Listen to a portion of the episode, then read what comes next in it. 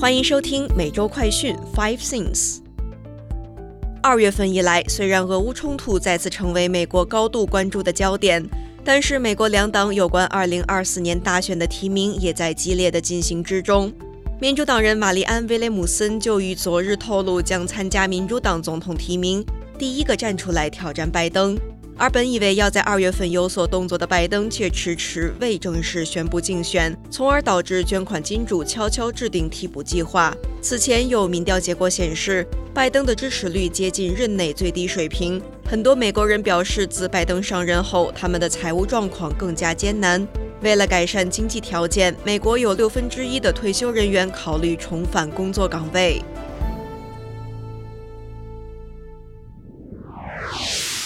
带您关心详细新闻内容：犹他大学女留学生遭到杀害，校方提供五百万美金和解。犹他大学于本周宣布，将向去年遇害的十九岁中国留学生董芷凡的父母支付五百万美元的和解金。董芷凡去年二月十一号遭当时同为犹他大学中国留学生的二十六岁男友王浩宇杀害。目前，犹他大学承认其宿舍与住宿教育团队在应对董芷凡死亡的复杂情况方面存在缺陷。也承认董家因此遭受可怕损失。犹他大学校长兰德尔表示，该和解协议表明了学校对董芷凡案件的严肃态度，以及对解决学生安全各方面问题的持续工作承诺。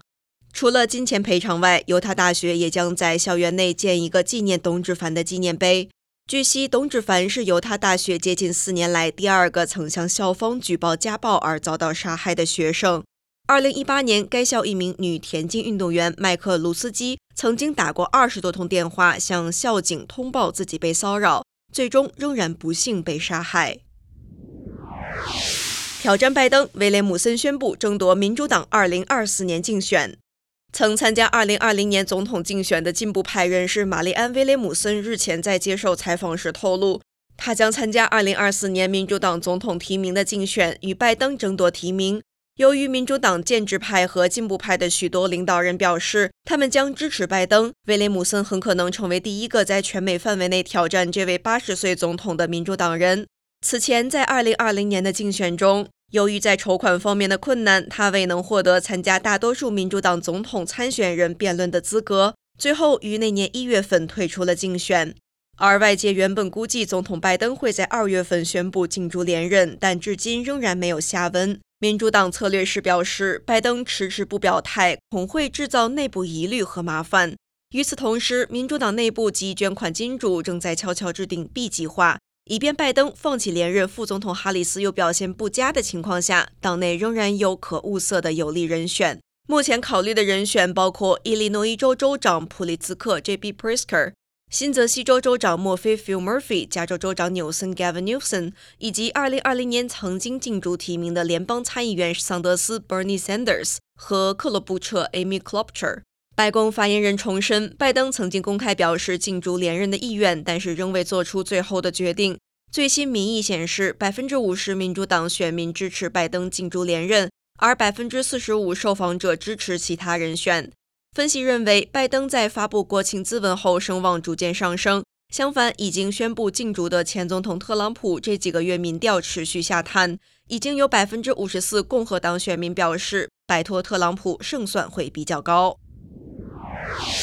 每六分之一退休人员考虑重返工作岗位。根据美国人力资源公司佩奇 （Paychex） 进行的研究结果显示，大约六分之一的退休美国人表示正在考虑重新找份工作，想要重返工作岗位。然而，这些退休人员平均已经失业四年，如今想要找工作是为了赚钱，并且排除孤独感。退休人员重返职场的原因各不相同，包括个人因素占百分之五十七，需要更多的钱占百分之五十三，觉得无聊占百分之五十二。以及通货膨胀占百分之四十五等等。报告结果显示，许多退休人员称他们并不希望真的退休，还有人说他们只是需要从雇主那里得到健康保险的福利。根据美国社会保障局的数据，美国的平均退休年龄大约在六十六岁左右。另外，根据该研究，退休人员回流职场的热门行业分别有教育、金融和 IT 行业。不过，有百分之九十七的受访者表示。他们返回职场后面临歧视，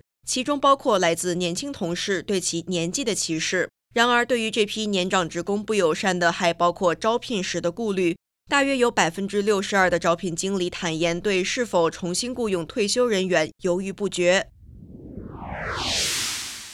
额外粮食券补助二月底结束，恐影响三千万人。将近三千万美国民众疫情期间收到的政府额外粮食券补助，二月底将结束。根据统计，对于领取粮食券的民众来说，额外补助结束等于每月平均少领九十美元。粮食券领取金额将回归原本农业部定制的营养补充援助计划标准，根据家庭年收入、人口以及特定开销计算发放额度。根据统计，2020年与2021年里，大约有百分之十美国家庭三餐不济，比例与疫情发生之前差不多。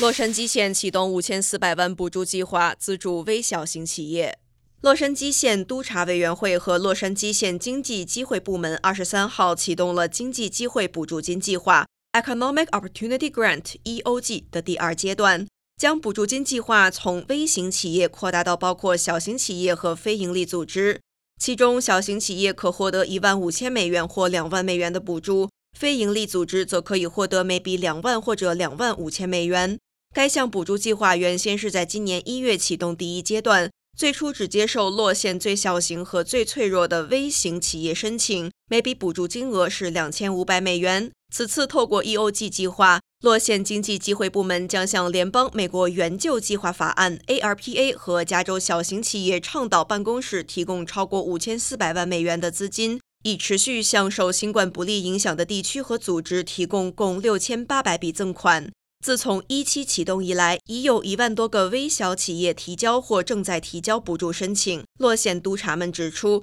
县内许多小型企业和非营利组织都受到新冠大流行的破坏。这项补助的推动，则是洛县对小型企业的承诺，希望借此结束商家在疫情期间被迫关门或是人员短缺的情况。欲申请者可致电 EOG 服务中心八三三三六四七二六八。以上是今天的每周快讯 Five Things，更多完整新闻内容，请关注凤凰美洲台微信、Instagram、脸书、小红书、TikTok、YouTube、Twitter 等各社群平台。